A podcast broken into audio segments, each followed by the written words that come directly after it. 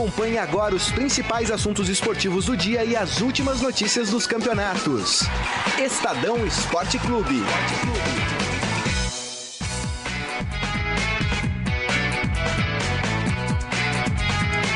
Boa tarde, gente. Tudo bom? Tá começando mais uma edição do Estadão Esporte Clube. Hoje, quinta-feira, dia 14 de dezembro, tá acabando o ano. Estadão Esporte Clube comigo e com o Robson Morelli. Saudações, companheiro. Boa tarde, bem? Saqueto. Boa Boa tarde. tarde. a todos.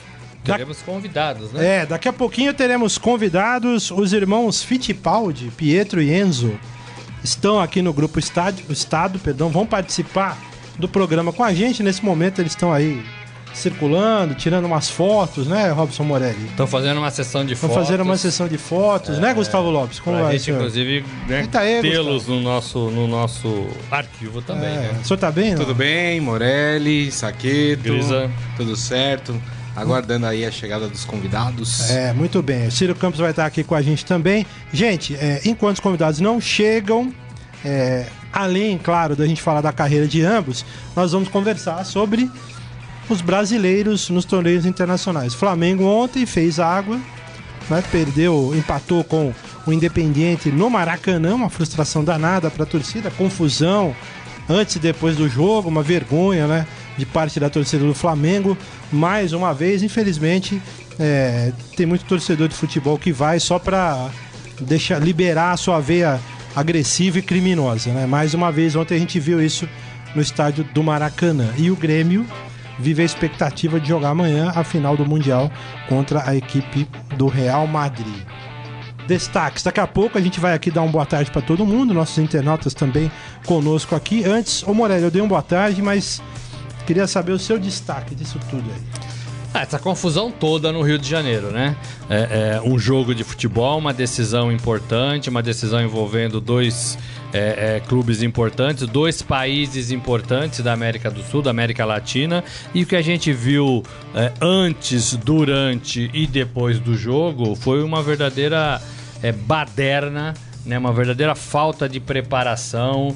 É uma verdadeira vergonha de ser brasileiro, de ser torcedor do Flamengo. É claro que não todo mundo, né? Mas é, são aqueles de sempre, né? São aqueles de sempre. Eu vi uma imagem na TV de um rapaz que parou o carro em algum lugar e tava todo mundo chutando o carro dele. O carro dele estava destruído e enquanto ele saiu por uma porta para tentar conversar com os flamenguistas, outros flamenguistas entraram pela outra porta e levaram tudo de dentro do carro dele. Então assim, é, é flamenguista roubando flamenguista, é brasileiro saqueando brasileiro, é confronto com a, com a polícia, é confronto com, com, com torcedores rivais, é confronto é, é, No hotel antes? no hotel, entre eles mesmos. Então, assim, é uma vergonha o que está acontecendo no Rio de Janeiro. A polícia apanhou e bateu, não soube se preparar para uma partida tão importante. A gente vai falar disso, mas a vergonha maior, no meu modo de ver, é para o torcedor, é do torcedor do Flamengo.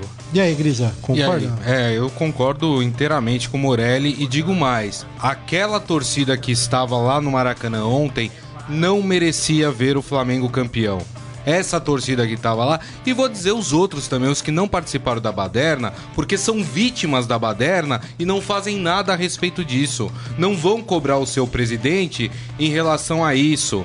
É, e eu espero que o seu Eduardo Bandeira de Melo de fato, tome uma atitude e que essa atitude não fique só no cheirinho. Que várzea, né? E o Flamengo empatou 1 a 1 ontem e perdeu a Sul-Americana em casa. 22 anos atrás tinha perdido a Supercopa dos Campeões para o Independiente, que é o rei de copas, né? Muito bom. Grisa, É isso aí. Você vai pular fora, Só é isso? queria falar isso e posso só dar um pitaquinho de uma Claro. você coisa? vai falar do Santos? Não, eu quero falar do, do Barcos, jogador do Independente, 18 anos. Porque aqui no Brasil a gente mima demais a molecada. Ai, tem que tomar cuidado, não pode colocar em campo. Ai, ele só tem 17 anos, tadinho, bonitinho. A gente é muito paternalista com os jogadores de futebol. E o menino Barcos, de 18 anos, destruiu ontem no Maracanã. Não, Na não, primeira não- partida já tinha feito isso Exatamente. Não sentiu o Maracanã lotado, ele não sentiu em nenhum momento isso. e ainda foi, pegou a bola, falou: vou bater o pênalti. Você não viu uma, um, uma gota de nervosismo naquele garoto. Foi, converteu o pênalti e deu o título pro, pro Independente. Então acho que a gente precisa repensar isso, porque o argentino não trata o jogador É, como se fosse. aí, ó. Esse é o hino deles ou é só um tango? É, é independente. né? Então, acho que isso também é, é- é um, é um caso a gente começar a falar um pouco isso. A gente trata o jogador muito com, com não me toque, sabe? Nhê, nhê, nhê. Ai, o Vinícius Júnior precisa ser preservado. Não, precisa jogar bola. Precisa entrar em campo e precisa pegar experiência. Um garoto de 18 anos foi o garoto responsável pelo título do Independente eh, na Sul-Americana. Então a gente precisa rever esse conceito também. Grisar, até mais tarde Valeu, então, hein? gente, Você obrigado. puder, ajuda nós aí, Grisar. Chama o- os Fittipaldi pra gente aqui, por Já favor. vou chamar o Ciro aí. Ciro Campos também com a gente. Enquanto o pessoal chega aqui. Né? É, eles estão vendo aqui, ó. O pessoal tá aqui atrás, todo mundo tá vendo tudo. Deixa eu dar um alô aqui pro Maurício Gasparini, que é lá de Campos dos Goitacazes, no estado do Rio de Janeiro. Feliz da vida, torcedor do Fluminense, tá feliz. Fala, aqui ligado. Mais uma vez a quadrilha flamenguista deu show à parte. Bem feito, estamos felizes demais. É, que isso. Jorge Luiz Barbosa, botafoguense, triste pelo Menguinho, dando risada. O Daniel, o Daniel Souza, o Danielzinho conosco aqui, obrigado, Daniel. Ferreira, Robson Morelli, pelo amor de Deus. É, ano que você só dá previsões para o quê? Para o Corinthians, beleza. Pé frio dos palpites. Puxa vida, falei É. 2x0 pro Flamengo, começou bem, 1x0, Mas você seca perdendo gols. Mas depois teve um pênalti lá, né, do Cuejar, Foi né? pênalti, vamos falar sobre isso mais tarde. Eu acho que foi pênalti. O Carlos Alberto Lemes, o jogo do Grêmio é sábado, é verdade. Eu falei amanhã, tô achando que hoje é sexta. É sábado. O Isaías Rodrigues, jogo atípico. Torcida. Quatro torcidas lamentaram a perda de um título. A do Flamengo, do Atlético Mineiro. E o esporte. E o esporte. O esporte poderia Três, é pegar a verdade. Sul-Americana. É verdade. E o Vasco, né? Que se o Flamengo ganha O também. Va- Então, Vasco, Olha, o Flamengo- Atlético é. Mineiro e É esporte. verdade. Palma Polese, um beijo pra você com a gente aqui. Delfim Carvalho, jogou muito esse moleque. O, o Barco, O né? Barco. Jogou demais mesmo. Alexandre Costa Silva, pessoal conosco aqui também. Renato Silva, saudações rubro-negras na derrota e na vitória. Sempre Flamengo. Eu não sabia que você era flamenguista, Renato. Agora deixa eu dar uma cornetada antes, enquanto os caras chegam aqui. Vou falar uma coisa. Ontem eu tava vendo os memes e tal, né? Torcida do Palmeiras mandando um monte de memes sobre o cheirinho e não sei o que, e cheirinho pra cá e cheirinho pra lá. Só uma coisa, o que, que o Palmeiras ganhou em 2017? é isso que eu gostaria de saber. Então quando você for lá mandar meme e tal pra zoar o outro, lembre-se que o seu time não ganhou nada. Olha a Tudo bem, presença gente? ilustre aqui no nosso Estadão Esporte Clube. Como Tudo vai? Bom? Prazer, Robson. Tudo bem, César? Prazer. Tudo bem? Prazer. Tudo bem, Gente, garoto? Ciro Campos. Ciro, bem-vindo. Aqui é tudo assim, gente. Tudo ao vivo, o pessoal chegando. Os irmãos Fittipaldi aqui, Pietro e o Enzo. É um prazer estar aqui Tudo com vocês. bem? Muito obrigado, viu? Prazer é nosso. Sinal, tudo bem? Bom dia, tudo bem? Obrigado aí por, por estar de volta. É, tamo- tamo- estamos se acostumando aqui a trazer Ah, o pessoas, né? Todo dia. Personalidades, É, né? hoje, hoje, hoje dose, dose dupla aí pro, pro pessoal que está acompanhando, né? É, o Enzo, Enzo Fittipaldi, 16 anos, piloto da academia Ferrari. E o Pietro, de 21 anos, acaba de ser campeão de World Series, né? o campeonato da antiga Fórmula Renault, como eles conheciam. É, era- Fórmula Renault 3.5. Era, era conhecida, mas hoje em dia chama de 3, Ué, o- É, o World Series né? 3.5. é. É, os dois são é, netos do bicampeão mundial Emerson Fittipaldi e são candidatos a representar o Brasil na Fórmula 1 nos próximos anos, né? É, como Pietro mais velho, é o- é que teoricamente está tá, tá mais perto, né?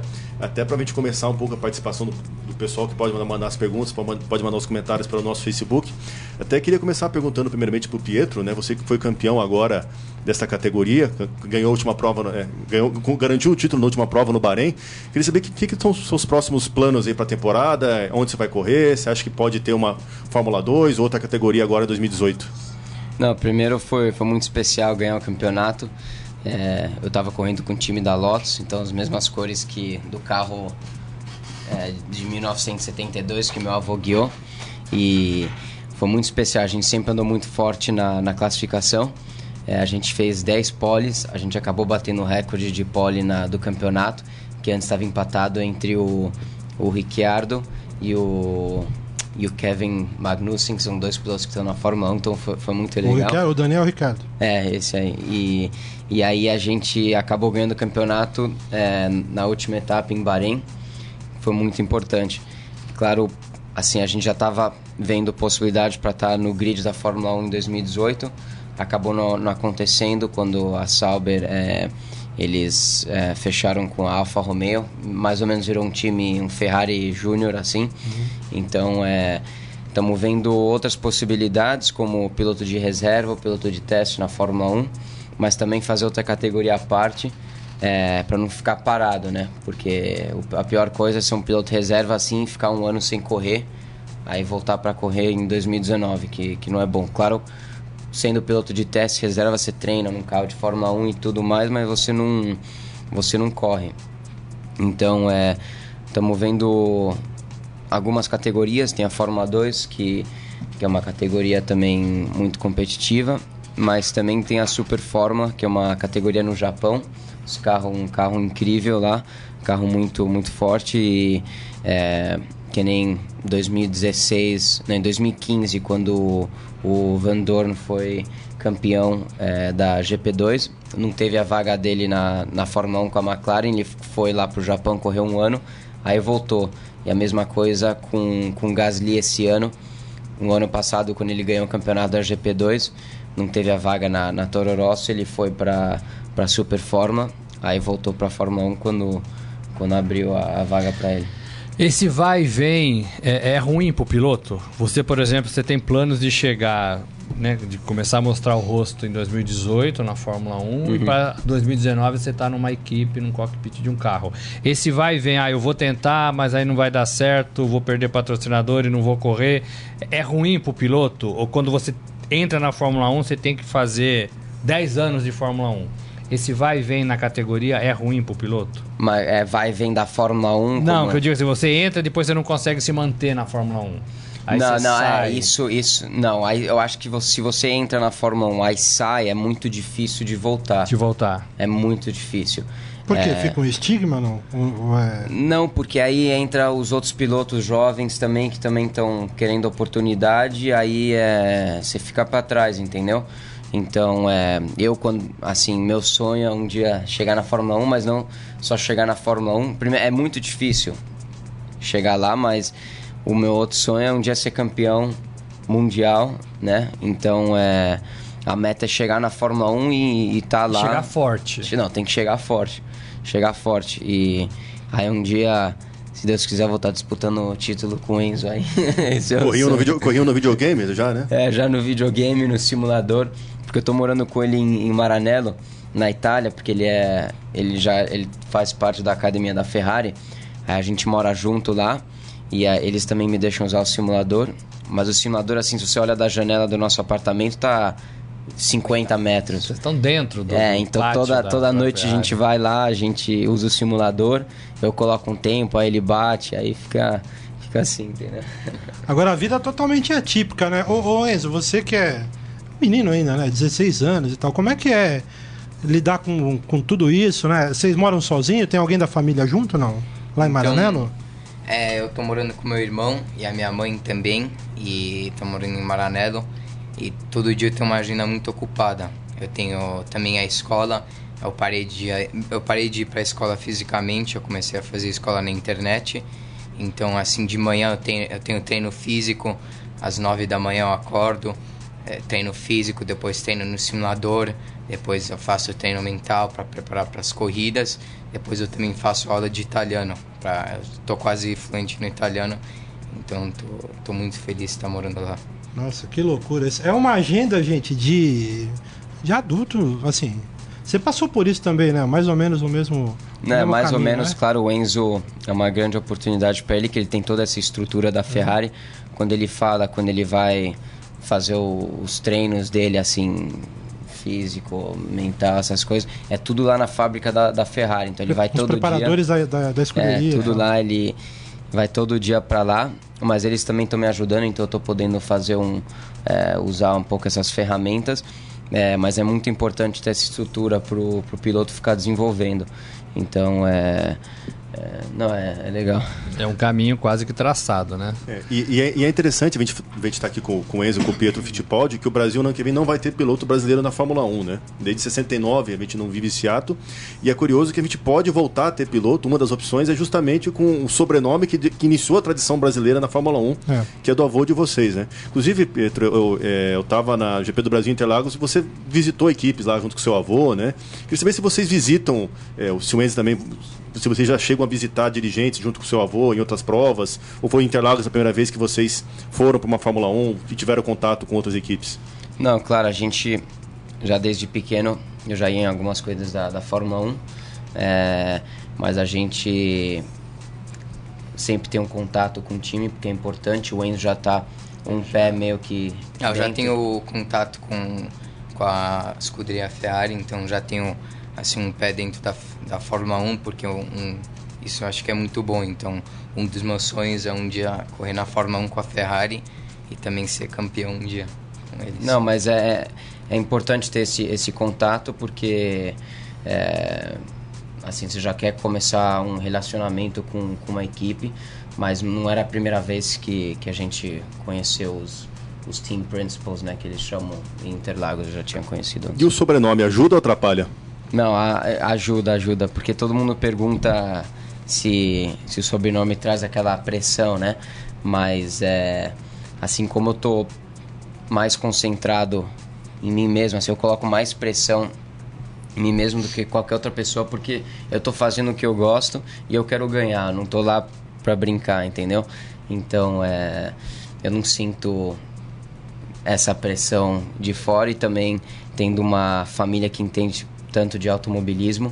É, é, um, é um grande apoio também meu pai, minha mãe, meu pai que está aqui, todo o sacrifício que eles fazem para só para manter eu e meu irmão correndo é, é, é, muito importante e ajuda muito.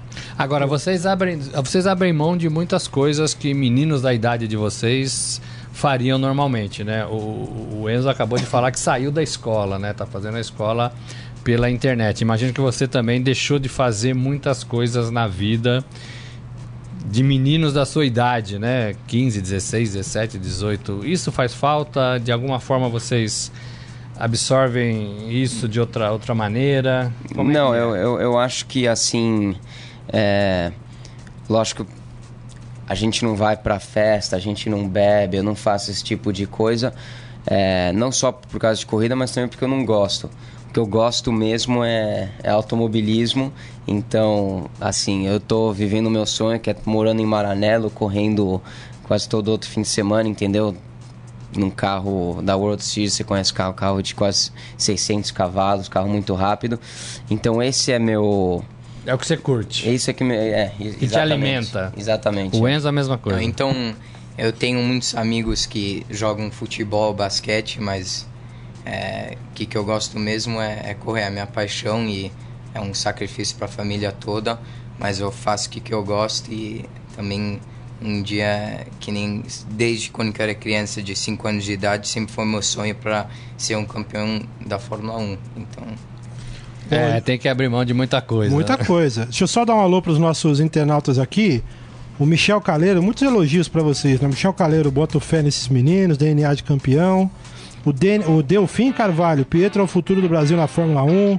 Logo vai chegar, os caras estão loucos. Estão botando pressão já. Né? Então, não, é que a gente fala. Não, não, é, não é, pressão, meu, é um apoio aí. Incentivo, incentivo. É, é incentivo. E, é, é até interessante o, o, incentivo, porque o, o Enzo Pietro, eles é, nasceram nos Estados Unidos, então eles têm, um, digamos assim, é, esse apoio brasileiro para vocês é, é, positivo porque vocês talvez não passem tanto tempo aqui, então é interessante ter também, né? É, porque a maioria do tempo a gente está na Europa, então toda vez eu tenho muita família aqui, toda a família do meu pai está morando aqui em São Paulo.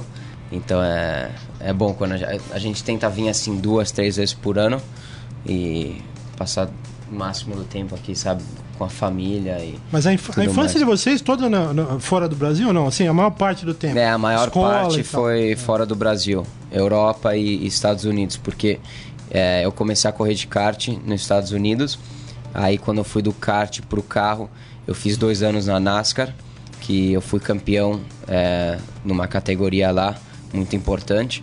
E foi aí que eu consegui, porque eu sou parte da escuderia Telmex, é um programa de pilotos fundado pelo Carlos Slim, não sei se você conhece ele, mas é em 2012, 2011, quando eu ganhei meu campeonato é, da NASCAR, foi um campeonato muito importante. O, o Carlos Slim ele, ele perguntou se eu queria correr na Europa, mas de, de monoposto. Aí é, foi uma decisão que eu, que eu fiz, foi um pouco difícil, porque eu, eu queria ficar na NASCAR, que eu estava indo muito bem. Mas aí meu avô falou, olha, faz dois anos lá na Europa, se você não gostar, volta. Aí eu fui para fui pra Europa, sendo parte da, da escuderia Telmex. É, 2013 foi meu primeiro ano lá, eu ganhei uma corrida. Aí 2014 acabei ganhando o campeonato da, da Fórmula Renault inglesa. E aí eu decidi pra, é, pra ficar lá. Gostei muito mais do que a. É, abriu uma porta e você É. entrou, né? É. O vô é chato, não? Dá mais dica, ou ele é mais o vô chato nunca é do que- chato, gente. Não, chato o no vô nunca é de- chato. Ah, o vô é legal. Assim, tipo... Pega Chato é o pai. Cadê o pai? É, o pai que é chato. O pai tá, tá, tá aí, ó. Tá rodando. O vô é legal. ele, ele tá sempre ajudando a gente ah, antes de uma corrida. Ele sempre liga e, e dá umas dicas, me fala o que, que eu preciso fazer na primeira curva, na largada, como que é pra passar os caras, tem que passar na terceira curva, tem que passar na terceira curva, quinta curva. Então tem que. Ele, ele umas- sempre, ele sempre tá, tá lá ajudando, mas é, que eu falei, isso é um trabalho de família, porque até pra. Eu também tenho uma irmã que tem 19 anos, até pra ela é difícil, porque a gente tava morando em Miami e eu acho que ela tinha uns 12, 13 anos. Aí do nada minha família inteira mudou pra Carolina do Norte pra eu correr de NASCAR.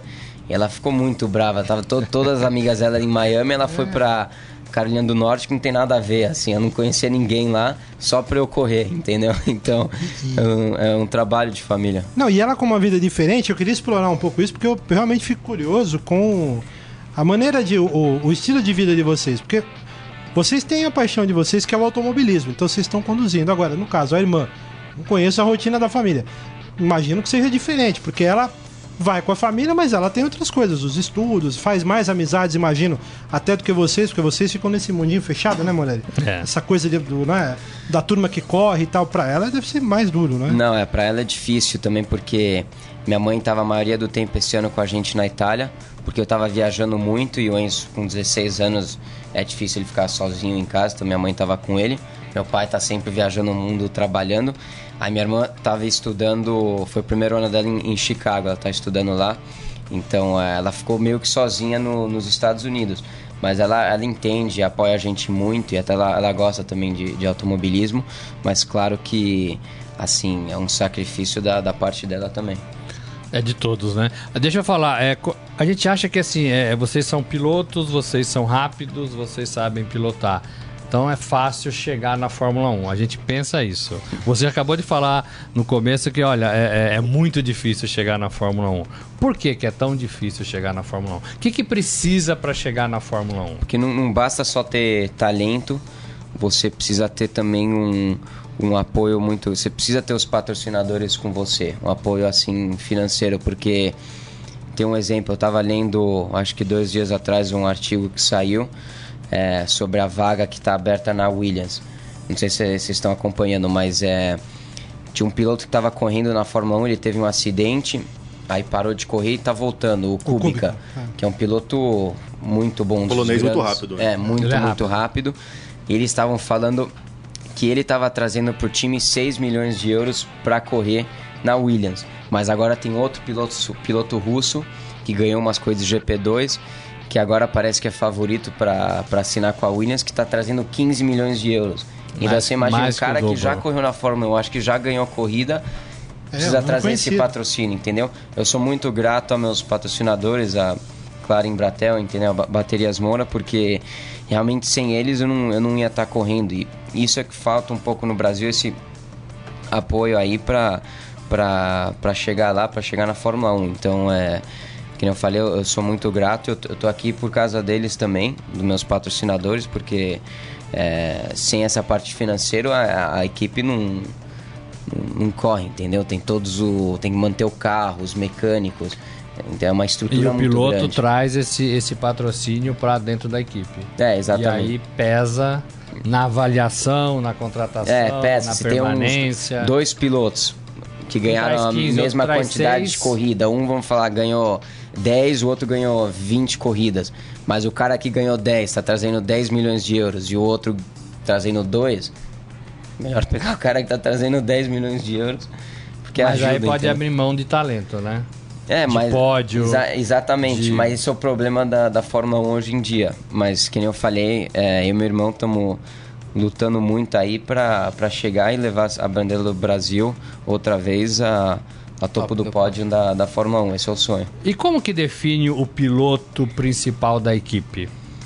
É dentro da pista ou É- não? é- Tudo isso conta também. Hum, conta, mas é, é- também é dentro da pista. Então, eu acho que no começo da temporada é tudo meio Não, igual. mas Você Mas- já vê como desde o teste você tá fazendo os testes antes da temporada, você vê dá pra Que ver quem que é, é que é o piloto mais rápido. Daí Geralmente é o mais rápido, é o Que número um é, o da equipe. principal, é. Mas aí se um cara tá, tá melhor no campeonato, cara, eles vão apoiar ele.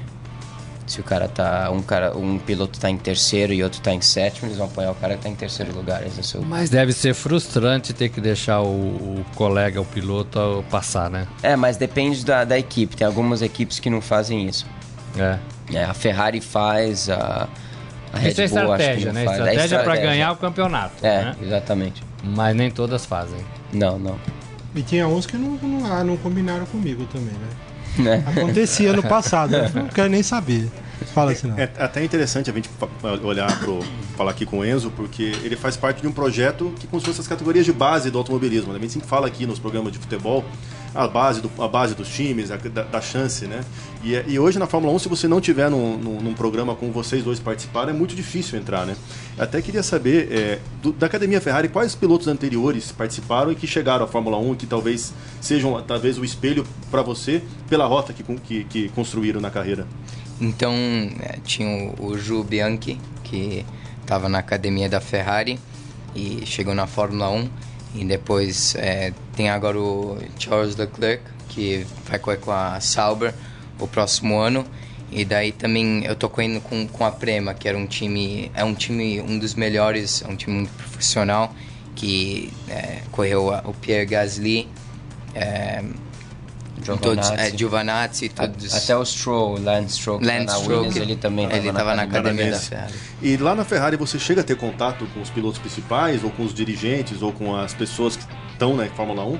Então, assim, com é, os pilotos da Fórmula 1, o Sebastian Vettel e Kimi Raikkonen, eles, é, com- eu convivo com eles, porque eu tô, Dentro da fábrica. sempre, eu tô sempre dentro da fábrica da Ferrari, e daí eu faço o meu treino, a minha parte, faço treino físico lá na academia, enquanto que eles estão fazendo treino no simulador da Ferrari, mas não, não dá Você muito pa- tempo. ele, ele passa por eles assim, mas os caras são. Não, não dá muito Não. tempo É, pra... isso, isso que eu ia perguntar, se o- porque o Raikkonen não é das pessoas mais ah, Não, não. bem-humoradas. Eu não sei se você já teve algum, algum tipo de contato com eles, não sei se tem algum intercâmbio, até mesmo, Não, já garoto, conhe- faz isso, isso, isso. Não, Não, já, eu já conheci, mas ele, ele é até gente boa, ele é um cara engraçado, assim, eu acho que ele. Ele é engraçado? É, ele é engraçado. Não parece, né? É que ele é friozão, né? É, ele é Meio- friozão, assim. A gente falava é, fora do ar, né? Finlandês tem um, tem um jeito, costuma ter um jeito meio à parte, né? De... É, é um pouco estranho assim, mas ele é um, eu conheci ele em Silverstone em 2013. Ele, ele foi gente boa. né? Mas eles são acessíveis ou não? São mais na deles, assim? Não, são mais na Pois. deles, porque eles têm a agenda muito ocupada. E porque são é, pilotos da Fórmula 1, então não dá muito tempo pra conversar Os com caras eles. têm que ganhar um mundial, meu. A Ferrari tem que sempre ganhar um mundial, né? A vida não- a vida não é tão fácil, O Wagner Gonzalez, que a gente tem um blog aqui no Estadão sobre velocidade, Fórmula 1, ele pergunta pro Enzo, falando que o Enzo fez uns testes legais com a Porsche. É, Ah, é, eu- eu não, fiz. é, não, é, é, ele pôs o Enzo aqui. E, e falou se você tem alguma, alguma chance de correr na categoria. É, então Você, eu, você falou um pouco disso, né? é, então eu ganhei o campeonato em Bahrein. Ele pôs Enzo aqui. Aí, como prêmio, é, eu, eles me deram um, um teste com a, com a Porsche LMP1, que é um dos melhores carros que eu já dirigi na minha vida. É um carro de mil cavalos e é um carro híbrido, muito rápido. E também eu tava na Porsche e, na, e aí o Fernando Alonso estava dirigindo a Toyota. Então foi muito legal como dividir a Você deu pista surra com nele, ele. né? Mais, mais rápido que o espanhol. Eu Foi mais rápido que o espanhol. É, eu sei disso. É, eu não gosto de falar, mas eu fui, fui mais rápido. Foi mais rápido que o Fernando Alonso, que é o mais rápido da Fórmula 1, não é? Eu acho que ele é melhor do que o. Que É, o... como piloto talvez seja mais completo, Lewis. né? É, meu até avô mesmo- sempre mesmo- fala que ele é o piloto o mais Emerson sempre completo fala assim, do- que ele se espelha grid. muito no Alonso pela... Talvez ele não tenha o melhor carro, mas ele consiga, ele, ele consiga aí pelo seu talento. Inclusive é um, é um cara que virou bastante irreverente fora das pistas, né? Ele mudou bastante de comportamento nos últimos anos, né? É, mudou, mudou muito. Até ele fez a corrida na, na Indy. Agora o sonho dele, ele quer correr, como ele já foi campeão na Fórmula 1, ele quer ganhar 24 horas de Le Mans.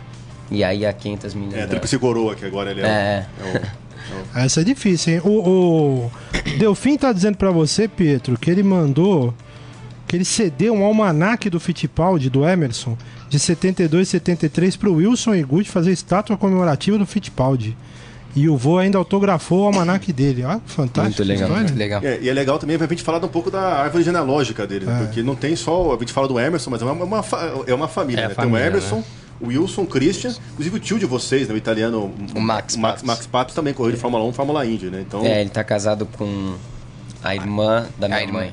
E tem o Barão lá atrás, né? Que É, começou tem barão, tudo tem isso. Não barão. podemos. Transmissões, pioneiro de transmissões de rádio também É. no Brasil. E, e- Praticamente um dos fundadores da Rádio Jovem Pan também. O Barão é uma figura espetacular, né? É. dentro do automobilismo. O Ferreira, né, que hoje sempre toma limão, falou: ó, vocês são fantásticos, só não tenho aula com o Rubens Barrichello. É, que maldade. Ah, não. que maldade. Que mal- é. não precisava falar O isso. Barrichello é O- gente boa. a gente finíssima. Espírito do Senna e foco do Emerson. O pessoal aqui tá elogiando muito, é, muito vocês, viu, garotos? A Ce- O Senna é um espelho ou não? É, é um espelho. Com pô. certeza. Assim, é o claro, meu, meu, ídolo. É, claro, meu avô, assim, é o nosso ídolo também, mas Também o Ayrton, é, assim, eu não, quando eu nasci ele não tava correndo mais, mas todas as... tive um monte É, eu vi de o- vídeo no YouTube. dele. Mas ele você é lembra ele pra A corrida de É. 1993 em Donington. Aquela que ele passou os Na quatro- chuva. Na Na chuva, chuva, ele é, passou na os quatro quase. Foi impressionante. É, eu sou muito amigo do, do Bruno Senna também, até muito também do, do Nelsinho, porque quando eu tava correndo na, na NASCAR, o Nelsinho também tava. E a gente tava morando assim 10 minutos. E é um do outro e a gente passava todo, quase todo o Natal junto, não sei o que. Tinha uma corrida, a primeira corrida desse ano é, da World Series, tava, a gente estava dividindo, dividindo a pista com a WEC, aí e a Fórmula 3 também.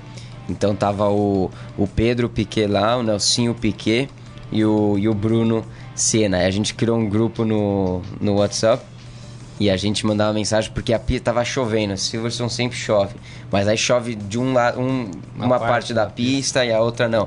Então depois de cada sessão eles mandavam, olha, a pista tá seca aí no setor 1, mas no setor 2 é melhor colocar o pneu de chuva, entendeu? Então a gente tava se ajudando aí, a gente é legal ter essa meio que família brasileira aí na Família Europa. brasileira. E é, e é interessante que agora, tipo, se olhar no, no automobilismo, tem sobrenome Fittipaldi, tem o Bruno Senna, tem o Pedro, Nelsinho Piquet. Se a gente olhar os estrangeiros, tem o Nicolas Prost, que também É. é. é amigo de vocês. Vocês comentam um pouco aí, olha. O Verstappen, né? o- O Max, exatamente, Max Verstappen, filho do Joe Verstappen. O, O Rosberg Mick. Schumacher. É. Mick Schumacher. Você, vocês chegam a comentar entre vocês, olha, né, nós somos amigos, mas nossos, sei lá, nossos antepassados talvez não se davam tão bem. Vocês têm um pouco essa. Não, a gente não. Cara, eles contam a- as histórias, né, da. Assim, dos Do- pais. do- dos as- pegas, né? É. Mas a, a gente acabou tomando, tirando uma foto em Silverstone com todos. Era eu, o Enzo tava lá também, o, o Meco, o Pedro, o Nelsinho, o Bruno. Tava o Matheus Lauda, que é filho do Nick Filho- Lauda. filho do Nick Lauda, sim. O Nico Prost, o Mick Schumacher. Aí tava o Harrison Newey também, que é filho do, Do Adrian- do Adrian Newey. Foi uma foto muito legal, vou mandar pra vocês depois. Pô, É, legal. isso, isso é interessante, porque os pegas eram demais, né? E aí tinha, principalmente aí o Prost e o, e o Senna, né? Naqueles Era- dois era anos de 88, época, é. de 88 a 90 foi muito pesado, né? E o próprio Emerson, uma vez, numa entrevista, ele comentou que a Fórmula 1 na década de 70 tinha um componente muito diferente do hoje, que os pilotos eram mais próximos entre si. Porque como era uma categoria muito mais perigosa, que a cada dois, três anos tinha um acidente fatal, então era comum os pilotos, é, apesar dos pegas na pista, depois eles saíam, os caras jantavam juntos, jogavam tênis juntos, tinha uma, uma, é, um ambiente diferente do que é hoje, que na Fórmula 1 hoje, até mesmo uma das preocupações dos novos donos da Fórmula 1 é deixar a categoria um pouco mais atrativa para o público também, não ficar tão frio, tão, separado, é. exatamente, tão, tão distante como, como foi nos últimos anos. Nessa linha aí, uma, uma pergunta. Essa, esse mundo moderno que a gente vê, né, o marketing é muito forte, tem muitos assessores. Eu imagino que a gente seja mais ou menos como no futebol, né? É, a relação imprensa-jogadores hoje é diferente do que era há 30 anos, e é óbvio. É, e também imagino que a relação dos jogadores, né? Hoje é cada um no seu canto, você vê o cara lá com o fonezinho dele, tem os compromissos comerciais, familiares e tal. Para vocês na Fórmula 1, você sente a mesma coisa quando você conversa com, com seus parentes ou com pessoas que fizeram parte de gerações passadas ou não? Essa Como? relação, essa relação com, os, com os, os outros pilotos, com os colegas, com o público, de uma maneira geral, com a imprensa. É, era um, um pouco é, é- é diferente agora, assim. Eu até fiquei impressionado. Dois anos atrás eu, eu vim para assistir a corrida de Fórmula 1 em Interlagos. Aí eu entrei no paddock, não tinha ninguém. Assim, era incrível. Só os caras da. da só, só jornalistas, só os caras que trabalham na. Mecânicos, equipes, enfim. mecânico. Mas não tinha ninguém. Eu lembro assim, quando você vai numa corrida é, da NASCAR, tem uns. Todos os fãs que todos os vêm- fãs Talvez a mentalidade americana seja diferente É, aí, né? Mas também eu acho que era assim nos anos 70, 80, 90 que assim, os fãs, o público tinha acesso aos, aos pilotos, entendeu? Que agora não tem, que eu acho, eu não acho bom, não, não é legal. ruim, né? É ruim, Tem é. um lado ruim, né? É, É. porque Ah, ia, ia ser legal para os fãs poder entrar no pits para ver os carros de perto, tirar fotos com os pilotos. Então, É, com essa, com essa gestão norte-americana, né, começando na Fórmula 1, pode ser que isso mude, né? Porque o, o- o norte-americano faz muito bem isso, né? Faz na, na NFL, faz no basquete. É. E se levar essa, essa expertise pra Fórmula 1, pode ser que mude, né? Não sei se é bom, não sei se é ruim, mas pode ser que mude. É. Vocês torcem pra time de futebol ou não? Vocês- palmeirense e roxo. É, Palmeirense, os dois? Poxa É, vida. né? Difícil esse ano. É. Chupa, Vice-campeão. Corinthians. Não, faz parte. Palmeirenses, olha aí, ó. Mas agora o Grêmio vai, vai jogar contra o Real Madrid, né? É, contra o Real. Vamos torcer pro Grêmio? jogo, ah? Vai torcer pro Grêmio? Ah, vou, O Grêmio né? é Brasil, não? É, É, É, não, né? pô, claro. Por que você não vai torcer? Não, vou, vou. Vou, Olha, eu não sei não, eu duvido, viu? Eu duvido, Não, eu vou viu? torcer. Eu, tô- eu tenho, eu tava falando ontem com o meu filho, só tenho problema quando é time do estado. Tipo assim, pra mim tudo é Brasil na Libertadores, menos os times do estado. Então, Palmeiras, Corinthians, São, São, Paulo, Paulo, e Corinthians, um Santos. grande abraço. Santos também. não dá. Aí realmente fica mais difícil. Deixa eu fazer uma pergunta agora importante. Quanto que o Brasil perde não tendo piloto na, na Fórmula 1 o ano que vem? Na, na visão de vocês que estão querendo chegar lá.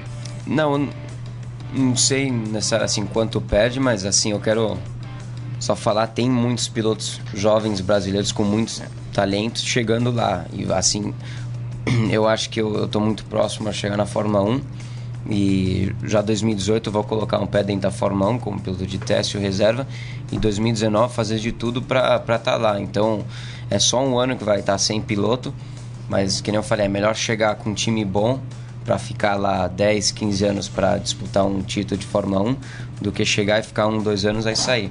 Então estamos fazendo de tudo para para fazer isso. Vamos, vamos é. E o Enzo tem que esperar um pouquinho mais por causa da idade? Tem um limite de idade? Como é que é isso? Não, tem um limite de idade. Não, agora tem- você tem que pegar os, os FIA, os pontos da FIA, né?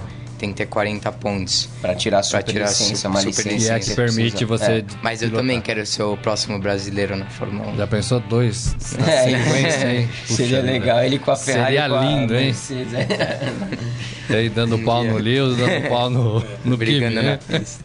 Sensacional. Os meninos têm que ir embora? É Exatamente, isso? eles, eles têm que ir embora, tem, estão aqui no Brasil por uma série de compromissos, né? Não. É, mas antes, antes até tem uma curiosidade, porque o, o Pietro e Enzo estiveram em Interlagos na- no último domingo na prova final da Stock Car, só que chamou a atenção que o Pietro chegou lá com o carro batido. É. Não, que, que- que então, história é essa? Barbeiro? Não. foi uma. Foi uma. Foi até interessante, porque eu, eu faço parte do. é, eu sou embaixador da, da FIA por é, segurança na- nas estradas. Também, dois, dois meses atrás, eu fiz uma, uma campanha é, para a Fundação Carlos Slim, junto com a Disney, também para segurança no- nas estradas, no, no trânsito. Então, foi uma ação que a gente fez com a, com a NTT, Agência Nacional de é, Transporte Terrestre, e a ideia foi assim, chegar na pista com o carro batido, a gente chegou lá, todo mundo começou a tirar foto, aí eles me reconheceram assim, pô, o que aconteceu? Você piloto, você bateu o carro, não sei o que, recebi um monte de mensagens nas redes sociais. Mas a verdade, isso era uma mensagem que a gente queria dar para as pessoas que para serem mais prudentes no Qualquer trânsito, pessoa, né? qualquer, Qualquer pessoa, porque pessoa. até um piloto profissional pode bater um carro no trânsito. E eu também queria falar assim, a gente que a gente tá correndo na pista bate muito menos do que as pessoas assim, tem muito menos acidente em corrida do que No farol da esquina de casa. exatamente, porque a gente distraído no celular. É, então. é, tá todo mundo distraído, a gente tá atento no limite do carro, quase batendo, mas a gente não bate, mas a gente não bate porque a gente tá atento e alerta a, a tudo, Concentrado. entendeu? Concentrado, né? Concentrado. As pessoas às vezes no trânsito se distraem e do nada batem. Aí a, a mensagem era assim, quando eles falam não vai, aconteceu, entendeu? Eles Entendi, acham que legal, não vai acontecer, legal. aconteceu. O carro batido era combinado Aí, e os você é meninos aqui, ó. é. Eu, can- eu cantei o tema para se defender, né? E os meninos Não, aqui dando exatamente. exemplo de concentração no trânsito. Não é só pra É correr, não. É no importante. dia a dia aí, ó. Celular, ó. Vou pegar o celular, vou fazer uma, um WhatsApp aqui. É onde acontece acidente, né? Legal, legal essa mensagem. Muito Bem obrigado. bacana. Muito obrigado. Quer encerrar, Ciro? Eles vão embora? Precisam, né? Olha, foi Infelizmente. legal, né? Não, Não, viu? foi- muito, foi- muito obrigado, viu? Foi um prazer pra gente. Foi muito legal, gente. Obrigado pelo carinho de ter vindo aqui. Sei, sei, sei que vocês têm compromisso, não dá pra ficar o programa todo. Boa sorte pra vocês, que a gente em breve, você um pouquinho mais tarde, né? Que a gente em breve veja você, principalmente agora no início na Fórmula 1, enfim, o Brasil adora a Fórmula 1 e o Brasil Gosta tem essa mesmo. coisa, gosta demais. É, só que o brasileiro tá mal acostumado, né? Seu avô já acostumou a gente mal, seus tios, pais, enfim. Senna, Piquet, então a gente torce muito pra ter um nome forte de novo na Fórmula 1 pra gente curtir. Obrigado, viu? Boa sorte pra vocês. E a casa obrigado. continua aberta Sempre aqui pra vocês. Muito tá? obrigado. Pra vocês Obrigado. contarem a, a Valeu. história de vocês. Ciro, obrigado. Cirão, Imagina, valeu, um prazer. E, até mesmo antes, pra, antes deles encerrarem, se eles quiserem deixar um recado em redes sociais, que o pessoal para acompanhar vocês, se vocês. Ah, É, é, Vocês têm gente, páginas e tal? Nas redes sociais, é, eu tô no Instagram, Instagram, no Facebook e no Twitter, como Pietro Fittipaldi. E eu também, Pietro que, como Fittipaldi. Enzo Fittipaldi. É, o Enzo Fittipaldi, tamo lá. Se vocês Vamos quiserem curtir. seguir a gente. Vamos É seguir para acompanhar também. É, isso aí. cornetar, Tá dado o falar recado, futebol. gente. Seguir as redes sociais e ler nas nossas matérias, principalmente também. Obrigado, viu, meninos? Obrigado, Muito obrigado. Muito obrigado. Cirão, um muito prazer. obrigado. Valeu, obrigado, um abraço. Sempre um prazer estar acompanha aqui. os moleque? Pode deixar, valeu. Obrigado. Muito obrigado. Aqui é tudo ao vivo, então eu vou cumprimentar. Obrigado. Valeu, garoto. Forte lá. Obrigado, viu? E para um pouco de italiano, né? Obrigado. É isso, Morelli? Legal, né? Os Fantástico, meninos né? aí tentando entrar na Fórmula 1, encaminhados. É, é, um, sobrenome, um sobrenome pesado, né? Pesado. Sucesso garantido. É, e, e- a gente aguarda, né? O ano que vem não vai ter brasileiro na Fórmula 1, né? Eu acho que depois de 69 anos não tem um brasileiro correndo. 69 anos, acho que é, né? Acho que sim, né? Nossa é, Senhora. Que é lá atrás, né? É, é, é, e eles estão aí na boca, né? O, o Pietro mais, o, o Enzo ainda é mais novinho, 16 anos só. Agora é curioso, né, Morelli? O menino. O, o Pietro já encaminhado, o Pietro já numa outra, num- numa outra etapa. Agora eu fiquei impressionado porque pra mim é uma novidade, né? O, o Enzo, ele já tem. É, é como o Ciro falou, é uma categoria de base, né? É uma categoria de base. É como pra usar o time que eles torcem, é como se eles já fossem na Então, categoria de do Palmeiras. Tá a lá. categoria foi lá, né? Pegou o menino, dá treinamento pra ele, dá uniforme, ele já vai convivendo é, é, com os pilotos profissionais, né? Os que já estão na Fórmula 1, mas faz exercício, faz simulação, simulador, né? Faz toda a rotina de um piloto, de um garoto da base, né? Pra quando chegar já vai estar super preparado, né? É exatamente igual à base, né? Exatamente igual à cascos. base do nosso glorioso futebol. É impressionante. E a Ferrari, né? E a Ferrari. Ah, tem um peso Gente, danado. é, tem muita gente aqui. é, eu vou falar com o Ciro aqui. O Delfim quer saber se o Enzo e o Pedro podiam assinar, o- assinar o almanac que tá ainda com, com ele. Vou pedir aqui. Tanair Maria. Pede pro. Já foram. Respondeu uma pergunta: como é ser pai dos talentos promissores para Fórmula 1? Felipe Rosa. O Felipe Mendes está aqui também, ó. Já saiu, Felipe. Felipe da agência aqui, querem saber, né? É, mas eles responderam aqui, né? Se os pilotos brasileiros estão preparados aí para competir na Europa. O Michel Caleiro dizendo que a Fórmula 1 hoje virou um balcão de negócios, sem talento, mas com muita grana. Eu não sei se sem talento, mas com muita grana, né, Morelli? É, E infelizmente, por exemplo, ele citou o caso do Kubica. É, é um piloto já conhecido, vitorioso, que de repente vai perder, acaba perdendo a chance por um outro cara que a gente ainda não conhece. Pode ser um grande talento também, sem dúvida nenhuma, mas porque está levando mais patrocínio, né? Quer dizer, o lado esportivo não pesa nos critérios de desempate. Até né? pesa, mas não é o primeiro, né? Até pesa, mas não é o primeiro. E as equipes precisam desse dinheiro, talvez antes precisassem menos, né? Infelizmente. O Robson Morelli, vamos falar de futebol nesse período final aqui. Falamos muito do Flamengo, eu quero falar do Grêmio, cara.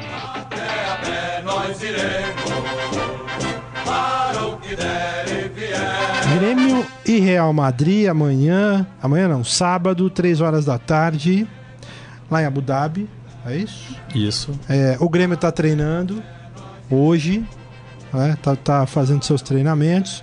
O Real bateu o, o time do Al Jazeera por 2 a 1 de virada, gol do Romarinho do, pro, pro Al Jazeera, abrindo o placar. A parte que eu vi do jogo, o Real Madrid triturou, né? Ok, eu tinha o, Acho o goleiro. 19 escanteios. É, mas impressionante. O goleiro lá pegou muito.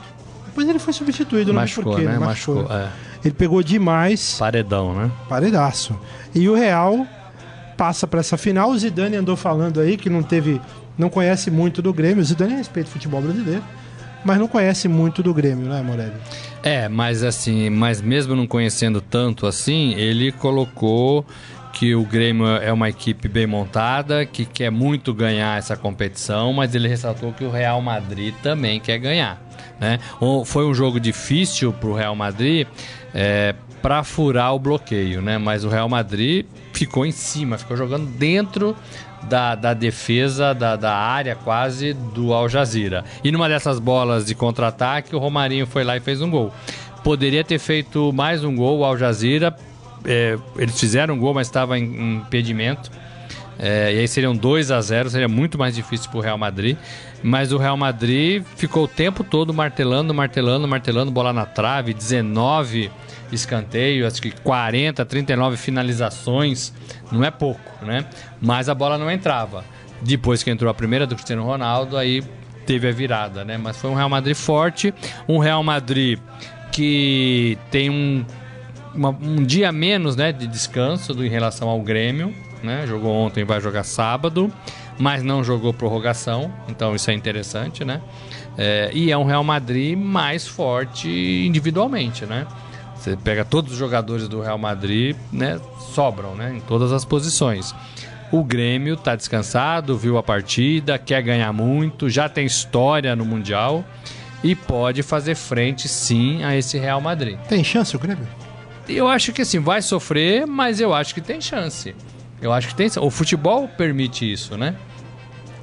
Ontem a gente achava que o, que o, que o, que o Flamengo fosse atropelar o Independiente, né? Porque joga em casa, porque teoricamente é melhor, porque tem mais eh, jogadores eh, que poderiam decidir e não aconteceu. O futebol tem disso. Agora, o Real Madrid, individualmente, coletivamente, é, é muito superior.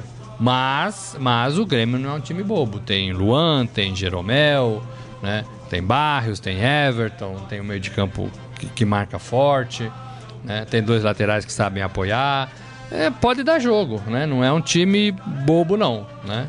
Qual é a estratégia que você vê para o Grêmio? O que, que, na sua visão, o Renato Gaúcho tinha que fazer? Porque, assim, lá em 2011, é, o Murici Ramalho era treinador do Santos e foi pro jogo contra o Barcelona, que era o bicho papão, Sim. e o Santos levou uma coça vergonhosa daquelas de entrar para a história. E muita gente falava na época é, que o Murici foi. Eu não gosto de. O termo é pesado, mas não é pejorativo. É só. O Murici naquele jogo foi covarde. Né? Ele, ele fez o Santos diferente daquilo que o Santos estava jogando. Tentou segurar e não deu certo. A coisa pro Santos ficou muito ruim. Como é que o Renato tem que agir? É olhar e falar: não, vamos jogar para fazer o gol, esperar, é a bola do jogo. O que, que você vê? É, eu acho que o jogo do, do Grêmio tem que ser no meio de campo. Eu acho que o Grêmio não pode deixar o, o Real Madrid ficar com a bola no meio de campo. É, é, e aí, o meio de campo, eu estendo um pouco para o apoio dos laterais. Né? Marcelo é um deles. Então, eu acho que o Grêmio tinha que fechar muito bem esse setor e brigar ali. É, porque se deixar o Real Madrid ficar com a bola e ficar fazendo lançamentos, fazendo toque, fazendo penetração, a qualidade é muito grande. Né? Se der espaço, é, eu nem acho que tem que jogar no contra-ataque só, não. Eu acho que tem que jogar no meio de campo. Né? É, pra, inclusive tirar o Real Madrid de dentro da sua área. Né? É, é difícil? É difícil. Né? O Real Madrid tem mais qualidade, os jogadores têm mais qualidade. Mas o Grêmio consegue fazer isso no meio de campo. Agora, se for chamar igual o Al Jazeera fez, ah, vamos chamar o, o Real para dentro da nossa área e tentar sair em velocidade, eu acho que não vai dar. Não vai dar, porque não aguenta, né? 90 minutos é muito tempo para fazer isso. É uma, hora os caras acertam. Uma hora os caras acertam, né? É, e, o Grêmio, e o Real Madrid chutou bola na trave, duas. Benzema perdeu chances, né? É, demorou para acontecer, mas a gente não tinha dúvidas que aconteceria, né?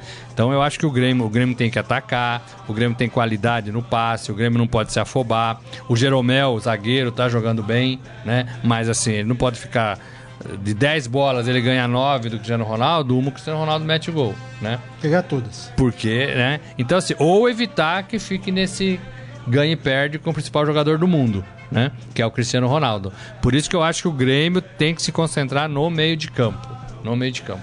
Muito bem. O Delfim Carvalho curtindo aqui muito o nosso programa. Obrigado pelo carinho. Jorge Luiz Barbosa. O Grêmio tem uma chance real de vencer é, o Real nos contra-ataques. Atanair. Chame o Rafael Peso. Quero ver o momento fera, que ele adora a vinheta. É, rapaz, o peso não vem hoje, né? É quando vem convidado, convidado, né? É. A gente, o, o, o, tempo come o programa, é, né? Amanhã chamaremos o Rafael Peso aqui, até mais cedo. É, o Moré, é, tá dizendo, a Tanari tá falando aqui. Quero falar do Flamengo antes de encerrar. O, o, o Morelli, o Brasil não terá o piloto em ação na principal categoria do automobilismo mundial pela primeira vez desde 70, na estreia do Emerson Fittipaldi. Desde, é, então 47 era, então, anos. É, então, é. na verdade, eu confundi 69, 70 com, com, com, com o ano, né? 47 anos, exato. É, é verdade.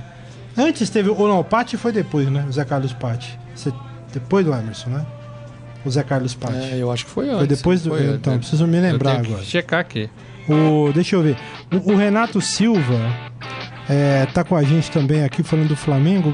Baixou aqui, ele tinha feito uma pergunta que eu queria fazer para você aqui. Eu, eu perdi no meio tempo aqui. O Felipe tá lembrando, é sem piloto brasileiro desde 1969. É, 69, é isso. É isso eu confundi 69 com 69 com 69 anos. anos. Dá 47, né? É isso mesmo. Eu queria terminar falando 48. um pouquinho aqui. Não vamos fazer uma palpitaria, porque você é pé frio, mas daqui a pouco. Eu? Antes, é, você é pé frio. Antes eu quero falar um pouco do Flamengo. Mais uma vez o hino do Mengão aí. Flamengo, sempre Flamengo. A gente falou muito desse, você principalmente no início aí falou muito da, da confusão, né, que envolveu torce parte da torcida do Flamengo. Agora, no jogo, Morelli, o que, que você achou? Primeiro, foi pênalti na sua visão do Coedjar em cima do então, menino lá? Eu achei que foi, depois eu achei que não foi, depois eu achei que foi de novo, depois eu achei que não foi. Mas foi imprudente, né? Foi uma jogada. Primeiro uma jogada ruim do, do, do, do Flamengo, né? Do, do Coedjar, né? É, eu acho que até que o jogador do Independente não chegaria bem na bola. Ele estava passando, mas a bola estava bem na frente também. Era só cobrir ali, né? Mas o jogador às vezes falta aquele, aquele pouco de oxigênio, né? Falta um pouquinho, pronto. Já faz. E, e o Flamengo estava bem na, na, no jogo, né? Tava com 1 a 0 Tava bem, era acho que 38 minutos é. do primeiro tempo, então assim, faltava pouco para acabar, para ter aquela conversa no vestiário, para tentar fazer mais um gol e o Flamengo tinha condições de fazer, perdeu alguns gols no primeiro tempo, então foi um Flamengo legal. Depois do gol, depois do pênalti, houve muita reclamação, é, a torcida virou as costas pro time e o time desabou. Né? O time desabou, não acertava mais nada, era muito afobado, não tinha mais jogada. O, o Diego, que foi criticado, o Diego, desculpa, o Diego estava jogando bem, estava fazendo bons lançamentos, bons toques é, para penetração. Depois ele caiu, se perdeu e é um bom jogador, mas se perdeu, né? O segundo tempo foi muito ruim. É, e tava meio que todo mundo batendo cabeça, né? E as apostas do treinador, que teve bastante coragem para colocar um monte de atacante, é, as apostas não deram certo, né? Esses meninos aí novos, é, já foram vendidos, né? O Vinícius Júnior, por exemplo. É, não, sabe, Ele botou o Lincoln, que é menininho ainda. 16, 16 anos, anos, né? né? Então, assim, só ciscam e ainda não tem pegada, né?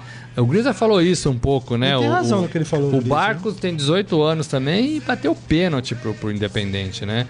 E esse menino, Vinícius Júnior, não joga. É, é muito nome e pouca bola, né? Pelo menos no profissional. Pode até ser que tenha se destacado aí nas categorias de base, né? Mas no profissional mesmo, eu, eu vejo assim, primeiro joga pouco, né? Por isso que imagino que tem um contrato para ele, uma cláusula para ele não jogar tanto para não se machucar, porque ele já foi vendido. Segundo, ele entrou ontem num tempo legal, dava pra fazer bastante coisa e não fez, né? Não fez nada, né? Não fez nada, não funcionou. E o Lincoln, um menino de 16 anos também, que, né? É, é, foram tentativas para fortalecer. O Paquetá jogou bem, o Viseu meio apagado, né? É, é, o, o, o Everton Ribeiro entrou muito mal, né? Muito mal. Errava tudo, ligava contra-ataque. O Hever foi bem. Então, assim, foi um Flamengo. O goleiro que... foi bem também, né? Foi. Foi um Flamengo que poderia ter vencido a partida na bola, jogando bola, né? Mas depois do pênalti se perdeu. E o Coelho já estava até que jogando bem, estava marcando bem, mas fez um pênalti no meu modo de ver, bobo. Mas no final das contas você achou que foi, depois de rever? Então, eu achei que acabei achando no final que foi. Né? Acabei que achei que ele pôs por baixo e também deu um apoio por cima e derrubou o cara que estava passando na frente dele e estava na frente dele já, né? E o, o Independente teve uma chance de fazer 2 a 1 um, na bola do Giliotti que tocou por cobertura que o Juan tirou, impressionante. Tirou com o vento da chuteira, é, né? Inacreditável, é, né? Deu um tapinha certinho. É, assim. é, mas ali já estava tudo aberto, né? Ali já tava, era tudo ou nada, né? Um monte de atacantes, acho que só um volante, só o Arão ficou, né? E aí já estava no desespero. Você acha é, que o Flamengo agora deve agir como para 2018? Porque tem uma coisa assim, a torcida do Flamengo tá numa fase assim, é bipolar. É. Né? Depois do jogo chamaram o time de novo de sem vergonha. É. Pessoalmente achei injusto, porque os caras correram muito. É, chamou o time de sem vergonha. O Rueda, que perde a segunda final em pouco tempo de clube, a segunda final, quer dizer, tem essa. O, o copo meio cheio, chegou a duas finais. Copo meio vazio, perdeu duas finais. Como é que fica isso para 2018? É, é assim, eu, eu, eu, eu não respeito a torcida do Flamengo pelo que ela fez ontem, né? No Rio de Janeiro, não é só no Maracanã, não. Ela fez no Rio de Janeiro, porque começou na véspera, começou, teve durante o jogo, teve depois do jogo, é, saquearam gente comum que estava lá também para ver jogo, né? Eu vi uma cena de uma imagem de, de um cara roubando o carro lá do outro.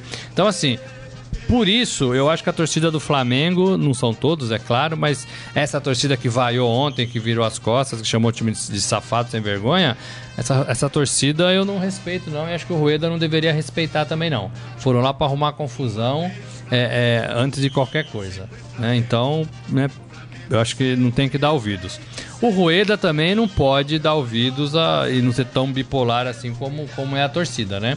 Ele tem que avaliar quem tá funcionando e quem não tá funcionando. Como o Palmeiras vai fazer isso, como o São Paulo vai fazer isso, como o Atlético Mineiro vai fazer isso, que são bons elencos, mas que não deram certo, né? Então é, é, a mesma, a mesma, o mesmo rodo que passa aqui no Palmeiras, no São Paulo, vai passar lá no Flamengo, né? E o Rueda não pode também, o Flamengo não pode trocar de treinador a cada derrota, né? A cada decisão que perde, né? É, é, e os jogadores ainda deram demonstração de, de, que foram mal, né? Não deixaram colocar medalha, né? Eu achei isso muito é, ruim, sabe? também. Parece que o É. brasileiro não, não sabe perder, não quer perder. Não quer perder é uma coisa, mas é, é, desrespeita até quem ganhou, né? Porque assim, tem um time melhor que ganhou, que ficou com a taça. Você foi pior, você ficou em segundo lugar. Sei lá, de quantos disputaram a Sul-Americana. Então, se não quer ser segundo, se não quer passar por isso, então nem entre na competição, né? Nem entre na competição.